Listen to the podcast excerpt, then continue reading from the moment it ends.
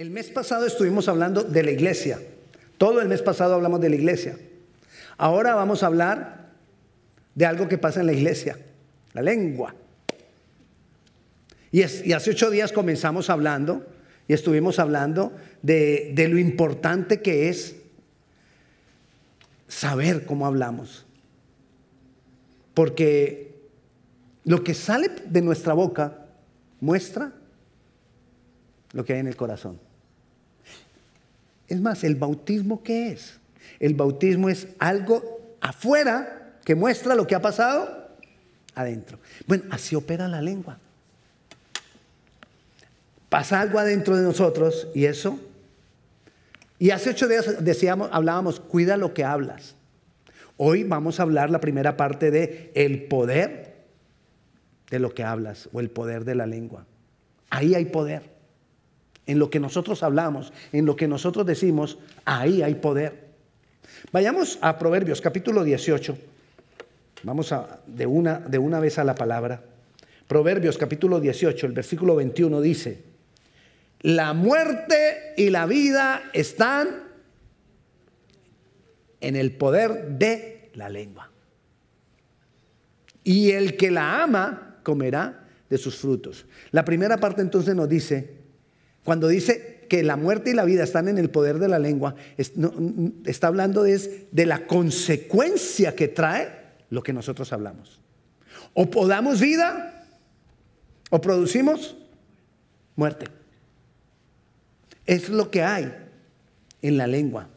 Es lo que nuestro, nuestro hablar puede causar, vida o muerte.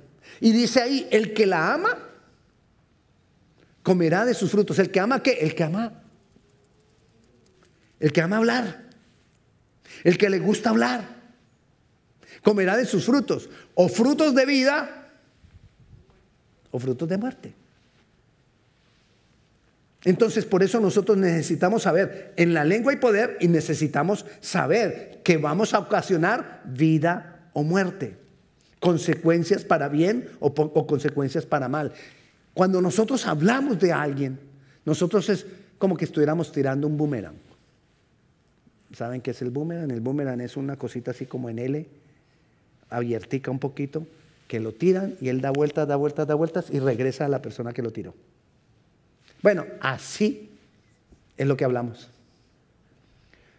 Tú lo tiras y él vuelve.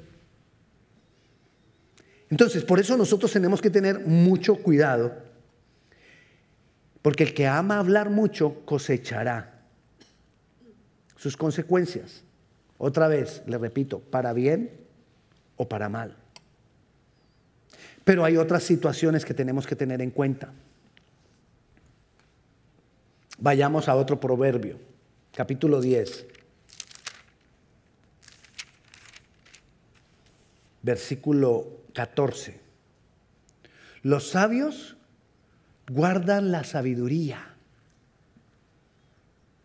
Los sabios ¿Dónde guardan la sabiduría los sabios? En el corazón. ¿Usted no ha visto que durante este tiempo son esas casualidades que estamos hablando, dispuse este, este mes en oración para hablar de la lengua y lo que estamos viendo en el pan para el desayuno, en Proverbios, nos habla día tras día de la lengua? Bueno, si estás viendo el pan para el desayuno, ¿sí lo están viendo? Bueno, entonces nos está hablando, varias veces nos habla y nos repite acerca de la lengua. Y dice aquí que los sabios guardan la sabiduría en el corazón. Y entonces, si yo tengo sabiduría en el corazón, ¿qué va a salir por mi boca? Sabiduría. Mas la boca del necio es calamidad cercana. ¿Qué es el necio? La Biblia habla del necio y la Biblia describe al necio y dice que el necio dice en su corazón, no hay Dios. Entonces, ¿quién es el necio? El que dice que no hay Dios. Ese es el necio. Nosotros no somos necios, pero a veces actuamos como necios. Porque hay características del necio. Y una de las características del necio es que no guarda su lengua. Una de las características del necio es que no tiene cuidado de su lengua. Y la lengua trae calamidad. Hay problemas, hay relaciones dañadas por causa de palabras que se dijeron. Han habido guerras entre países porque no hubo prudencia con la lengua. Entonces nosotros tenemos que tener esto en cuenta porque el mismo Dios nos está diciendo. La más grande necedad es negar a Dios, pero muchas necedades hay. Cuando nosotros hablamos lo que no tenemos que hablar, cuando de nuestra boca sale lo que no tiene que salir, cuando de nuestra boca está saliendo cosas que fácilmente podemos identificar, si eso está saliendo de esa boca, en alguna, en alguna parte se gestó ¿Dónde? En el corazón. En el corazón. En el corazón. No podemos negar con nuestra boca los hechos de Dios. No podemos negar las maravillas de Dios. No podemos negar los milagros de Dios. No podemos negar las respuestas de Dios. Pero tenemos que también saber que hay que hablar. Siempre, si usted me conoce hace un tiempo, debe saber que una de las cosas que yo digo y repito y repito, no juzguemos a nadie. No juzguemos, no señalemos, porque no sabemos lo que pasa en cada persona. Le doy un ejemplo. ¿Usted ha visto que hay veces hay en la calle personas pidiendo limosna? Yo tenía la costumbre de que veía personas jóvenes pidiendo limosna. Y, lo primero que uno dice es, ¿por qué no va a trabajar? Vago. No le doy. Porque es un vago. ¿Sabes tú si esa persona tiene problemas de concentración y lo echan de todos los trabajos? ¿Sabes tú si esa persona tiene problemas de depresión y de ansiedad y no puede durar en un trabajo? ¿Sabes tú qué problemas ha tenido esa persona y qué le ha pasado en su crianza o desde niño? Quizás ha sido abusado, quizás le hicieron una cantidad de cosas y nosotros con el primer juicio que lanzamos es que trabaje. Si no quieres, no le des, pero cierra tu boca. Porque nadie sabe lo que pasa en ese corazón, nadie sabe lo que pasa en esa vida. Y lanzamos juicios muy fácil. A todo lo que nos parece, porque a veces nos creemos muy espirituales y nos creemos muy santos. Entonces estamos juzgando a todo mundo y diciendo que es pecado y no es pecado, cuando el único que define lo que es pecado y no es pecado es Dios. Y entonces empezamos a pecar de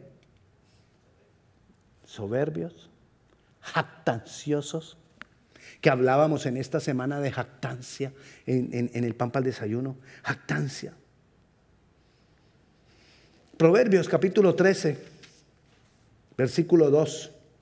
Del fruto de su boca el hombre comerá el bien. ¡Ah, qué lindo! Del fruto de nuestra boca comeremos el bien si hablamos bien, si hablamos lo que debe ser mas el alma de los prevaricadores hallará el mal. Insiste, insiste. El versículo 3, el que guarda su boca, guarda su alma. Mas el que mucho abre sus labios, tendrá calamidad. Pecamos con nuestra lengua. Hay muchos tipos de pecado de los cuales nosotros nos tenemos que guardar. La Biblia nos da listas de pecados, el Nuevo Testamento nos da listas de pecados. Pero hay cosas que nosotros hacemos con nuestra lengua y creemos que no son pecado. Pero son pecado igualmente. Tengamos cuidado, porque siempre habrá consecuencias sobre nosotros mismos. Y muchas veces lanzamos también palabras en contra de Dios. O contra otros. O contra... No. Es que mire, lanzamos palabras en contra de, Dios, en contra de nosotros mismos y en contra de otros. Todo eso nos va llenando de consecuencias. Y muchas veces lo, lo hablamos sabiendo que no es así como yo lo digo. Pero lo hablamos con conciencia. Cuando nosotros lo hacemos con conciencia, estamos haciendo falso testimonio de la otra persona. Y la Biblia habla fuerte del falso testimonio. Fulano me dijo, y fulano no te había dicho, tú oíste de fulano, pero no fulano no te lo dijo. Pero tú dices que él te lo dijo. Falso testimonio. Hay cantidad de formas de falso testimonio. Y a veces damos falso testimonio de Dios. Cuando decimos, Dios me dijo. Y hay veces, Dios no ha dicho nada.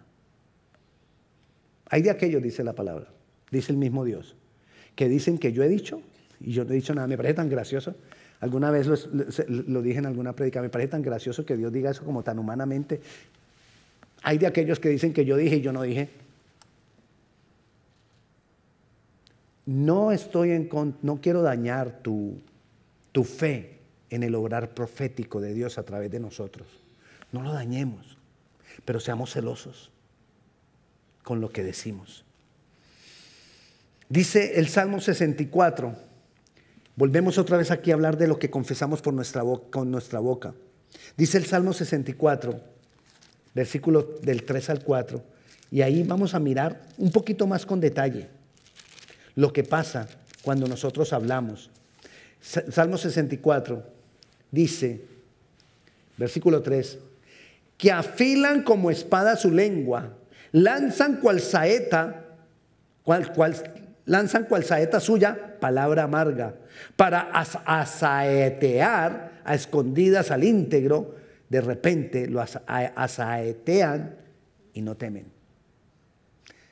Ese asa, asaetear, aquí está hablando de cuando hablamos de más, cuando hablamos de otro. Y mire todo lo que pasa cuando hablamos de otro, se lo voy a repetir, se lo voy a repetir. Afilan, el versículo 3. Dice, comienza diciendo que afilan, es decir, lo prepara, prepara lo que van a decir. O sea que lo está diciendo a conciencia. Lo preparó, sabía que lo iba a decir. Es algo premeditado cuando asaeteamos a alguien. Dice después, afilan como espada su lengua, lanzan cual saeta suya. Es decir, lo lanzan con precisión porque tienen un objetivo, quieren lograr algo.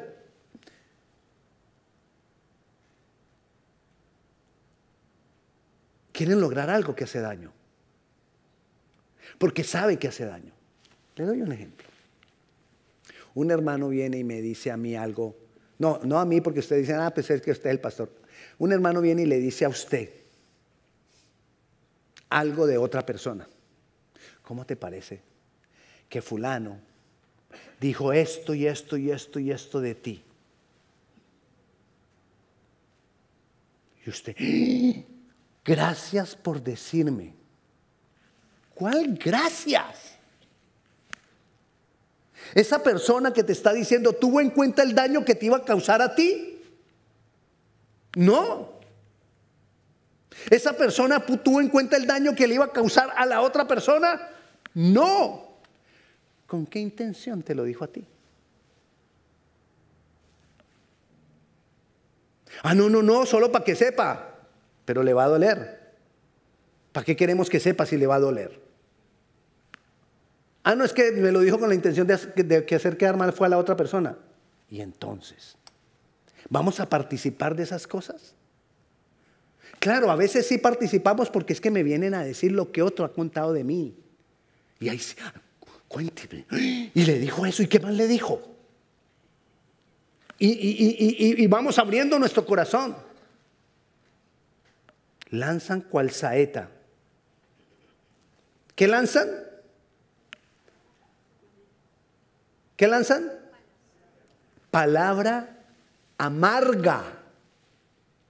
Cuando una persona habla mal de otro o viene a contar lo que otro dijo, estamos dando es vía, vía libre a la amargura que hay en nuestro corazón. Eso es producto de amargura cuando nosotros hablamos de otro. Y la amargura, las raíces de amargura, ¿por qué hay raíces de amargura? Hay raíces de amargura por rechazo, hay raíces de amargura por desamor, hay raíces de, amargura por heridas de mi pasado, hay raíces de amargura que me llevan a hablar de los demás o a recibir la amargura de otro, porque tengo yo también amargura. Y el Señor nos está hablando de todo eso, nos está previniendo de todo eso. ¿Y para qué? Para asatear a escondidas al íntegro. A escondidas. ¿Qué es a escondidas? Que no se sepa mi intención. ¿Qué es a escondidas? Que sepan todo lo que ha pasado, pero que no sepan que yo estoy haciendo el incendio. Tengamos cuidado, porque muchas de estas cosas son engaño en nuestro corazón y participamos de eso y no nos damos cuenta. No podemos obrar con rencor. No podemos dejar que las raíces de amargura dirijan nuestro corazón. ¿Qué más dice? Palabra amarga para asaetear a escondidas al íntegro. De repente lo asaetean y no temen. No les da miedo las consecuencias. No les da miedo traer muerte. No les da miedo traer muerte a las relaciones de las personas. No tienen ningún temor. Cuando estoy hablando en tercera persona estoy hablando de ellos. Pero la pregunta es quiénes son ellos. ¿Y cuántos de ellos hay aquí? ¿Y cuántos de ellos nos comportamos nosotros muchas veces o nos, nos hacemos como ellos? Entonces tengamos cuidado con nuestro hablar. Tengamos cuidado en la forma que hablamos. Porque aún en la forma de hablar yo puedo estar produciendo vida o puedo estar produciendo muerte. El hablar, hermanos, perdón, el tono de voz, las expresiones de mi cara son tan importantes y pueden causar, causar tanto daño o tanta, o tanta vida como las mismas palabras en sí. Entonces tenemos que tener cuidado. Mira lo que dice Proverbios capítulo 15. Usted va a decir, ah, pastor, pero puro Proverbios. Sí. He dejado para lo último el del Nuevo Testamento. Ese es. Si usted está aterrado con esto, el del Nuevo Testamento nos deja. 15. 1. La blanda respuesta quita la ira.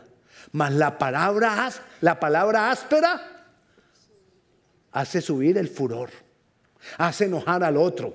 La palabra áspera le causa heridas al otro. La palabra áspera, y muchas veces nos justificamos, no es que yo hablo así, pues cambie, porque le está haciendo daño a otros. Ah, no, es que a mí me gusta decir las cosas como son. Y es que quién eres tú que, tienes, que tenemos que aguantarte que diga las cosas como tú crees. ¿Te crees Dios? Todos tenemos que cambiar. En diferentes áreas, pero todos tenemos que cambiar. Como también dicen las personas que, dicen las cosas sin pensar y sin pensar que hacen daño a otros. Uno dice yo soy así, otro dice lo que le dije ahora que fue. Bueno. Ah, yo pongo los puntos sobre las IES. Que me escuchen. No, hermanos. En Dios las cosas son con humildad. Pastor, y si la persona está haciendo algo que no, con humildad. Habla lo que tienes que hablar, pero con humildad. ¿Quieres ver un ejemplo de esto?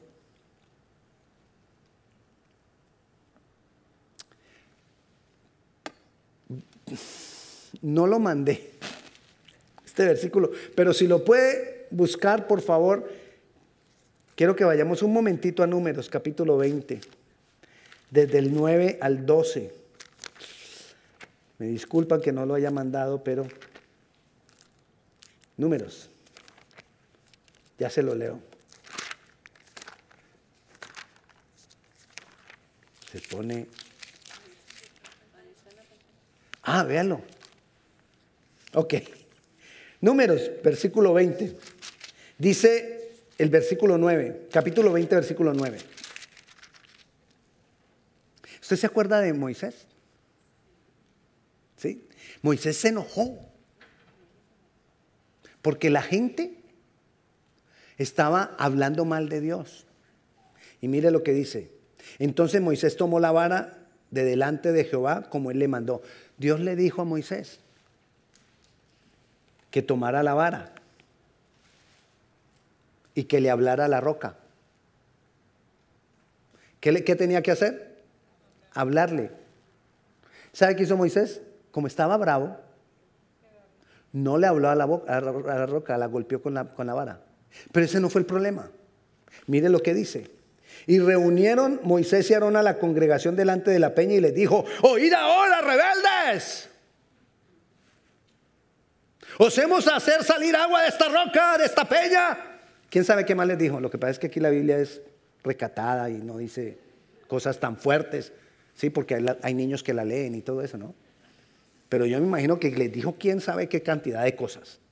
Entonces alzó Moisés su mano y golpeó la peña con su vara dos veces y salieron muchas aguas y bebió la congregación y sus bestias. Y Jehová dijo a Moisés y Aarón, por cuanto no creíste en mí para santificarme delante de los hijos de Israel, por tanto no meterás esta congregación en la tierra que les he dado.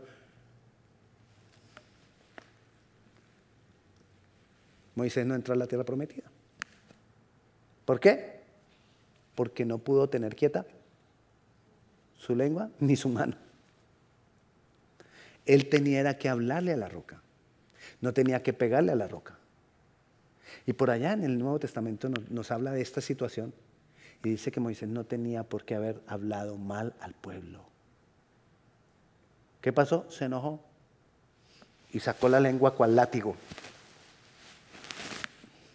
Esa lengua, la lengua viene como que desde por acá.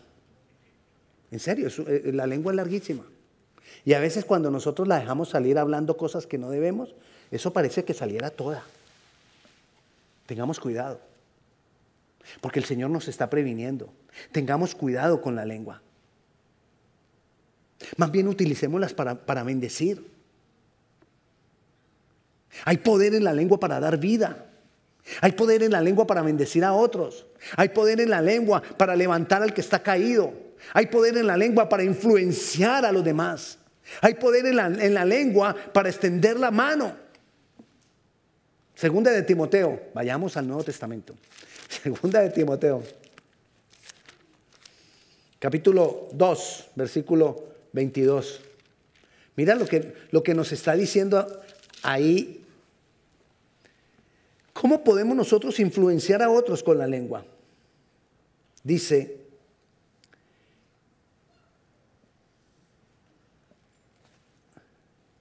Huye también de las pasiones juveniles y sigue la justicia, la fe y el amor y la paz con los de corazón, con los que de corazón limpio invocan al Señor. ¿Qué está haciendo Pablo?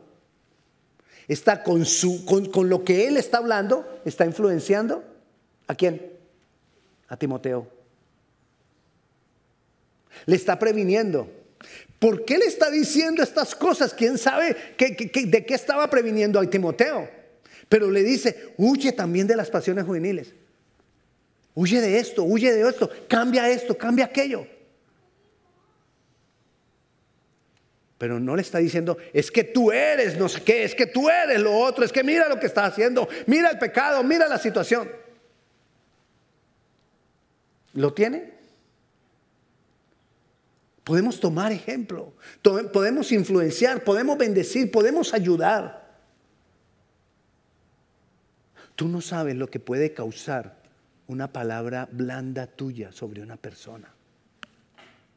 Y tú no sabes lo que puede causar. Así tú tengas toda la razón, pero lo que puede causar una palabra áspera tuya a una persona. Así tengas la razón, pero le puedes estar haciendo daño. Y Dios no nos ha mandado a hacerle daño a nadie. Dios no nos ha mandado a maldecir a nadie. Ninguna persona tiene derecho para maldecir a otra. En la palabra no hay ningún versículo que autorice a nadie a maldecir a otro. Y maldecir no es solamente decirle una maldición. Maldecir es maldecir. Hablarle mal.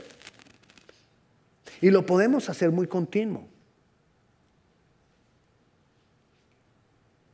Tenemos que nosotros, cuando oramos al Señor, venir y decirle, Señor, ayúdame. Y Mateo, capítulo 12, el Señor nos habla en el versículo 36. Es el Señor Jesucristo hablándonos. Mas yo digo que de toda palabra ociosa que hablen los hombres, de ella darán cuenta en el día del juicio. Hermano, no hay justificación para dañar a otro con nuestra lengua.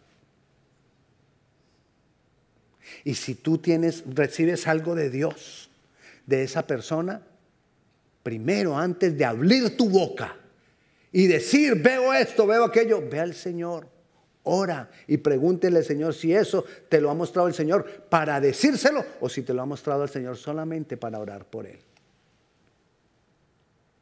Pero no en el nombre del Señor no podemos estarle haciendo daño a los demás. Dice el versículo 37, porque tus palabras, porque por tus palabras serás justificado y por tus palabras serás condenado. Es Jesús el que nos está hablando. Tenemos que tener dominio. Tenemos que esforzarnos. Entonces, ¿qué, voy a hacer yo?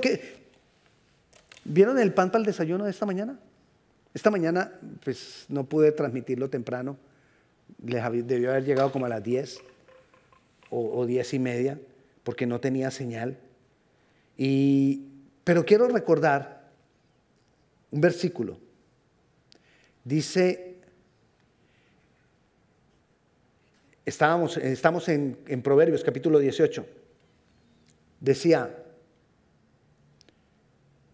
los labios del necio traen contienda y su boca los azotes llama, dice el versículo 6. La boca del necio es quebrantamiento para sí, sus labios son lazos para su alma.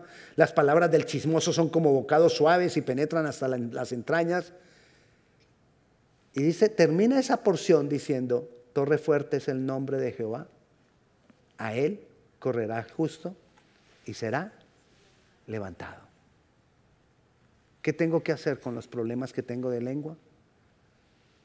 Nos está hablando del chismoso, del necio, del que habla, del que da, y termina diciendo, torre fuerte es el nombre de Jehová, él correrá el justo y levantado será. Porque cuando nosotros estamos hablando la lengua y en la lengua, la lengua, la lengua, no nos damos cuenta que estamos caídos. Y creemos que estamos bien, pero estamos caídos.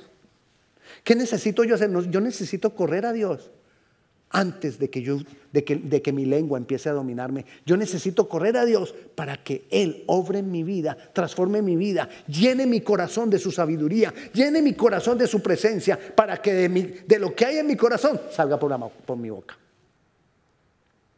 Torre fuerte es el Señor. Él va a cambiar tu vida, Él va a transformar tu vida, Él va a sanar tu corazón para que tu lengua no siga obrando.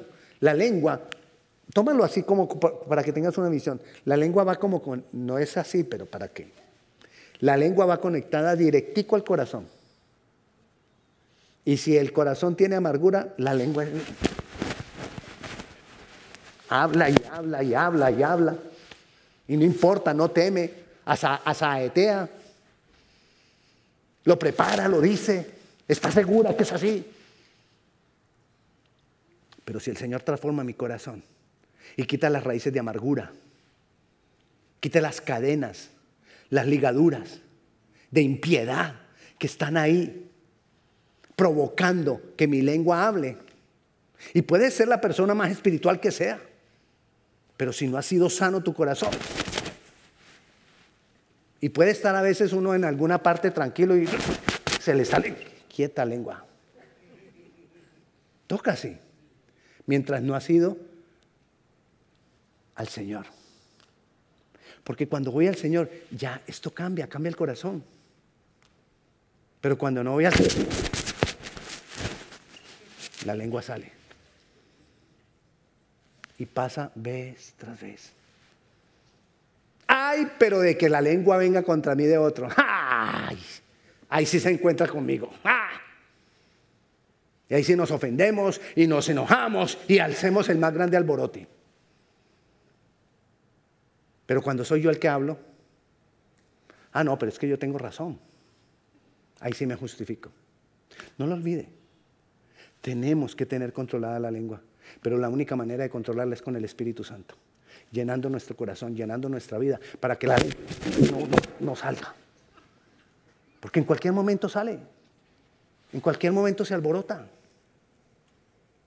Necesitamos venir a la torre fuerte es el nombre del Señor y decirle, Señor, ayúdame con este problema de chisme que tengo. ¿Cuándo ha visto usted ese tipo de oraciones? Casi nunca. Y le decir yo al Señor, Señor, yo soy chismoso, ayúdame, cámbiame. No lo hacemos. Señor, a mí me gusta cuando me vienen a contar cosas, ayúdame para que no me guste más. No lo hacemos. No lo hacemos, seamos sinceros, ese tipo de oraciones no lo hacemos, pero hay que hacerlo.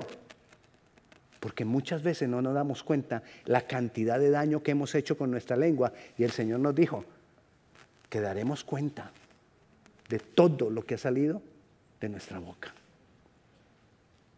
Cuidado con eso. Vamos a orar. Señor, te damos gracias, Padre Celestial, por tu palabra. Ayúdanos, Señor. Que aprendamos a venir a ti, Señor. Oh, torre fuerte. Oh, mi torre fuerte. Es tu nombre, Jehová. A ti corremos, oh Dios, para que nos ayudes a quitar toda necedad de nuestro corazón que sale por nuestra lengua. Señor, aquí estamos porque te necesitamos. Ayúdanos para no juzgar, para no señalar, para no hablar lo que no tenemos que hablar, para no usar palabras ásperas cuando tenemos que decirle algo a alguien. Ayúdanos, Señor, a no asatear a otro con palabras, con expresiones. Señor, restauranos, quita toda raíz de amargura en nuestro corazón, Señor. Rompe esas ligaduras y esas cadenas y esas ataduras de impiedad que nos llevan a obrar de esta manera sin tener en cuenta el, el dominio de la lengua, Señor. Háblanos con tu palabra. Que tu palabra sea obrando en nuestro corazón. Pero Espíritu de Dios, aquí estamos. Ahora en medio de la alabanza y la adoración, Señor, tú nos decías que venías a romper cadenas, a romper opresión. Rompe todo eso que hay en nuestro corazón, que nos lleva a señalar, a juzgar, a hablar, a querer escuchar, a tener comezón de oír de lo que pasa con la vida de otro. Ayúdanos, Señor. Padre Celestial, a ti damos toda la gloria, a ti damos toda la honra y clamamos para que tú seas manifestándote en cada uno de nosotros. Haznos libres, Señor. Te damos gloria, te damos honra en tu nombre Jesús. Amén.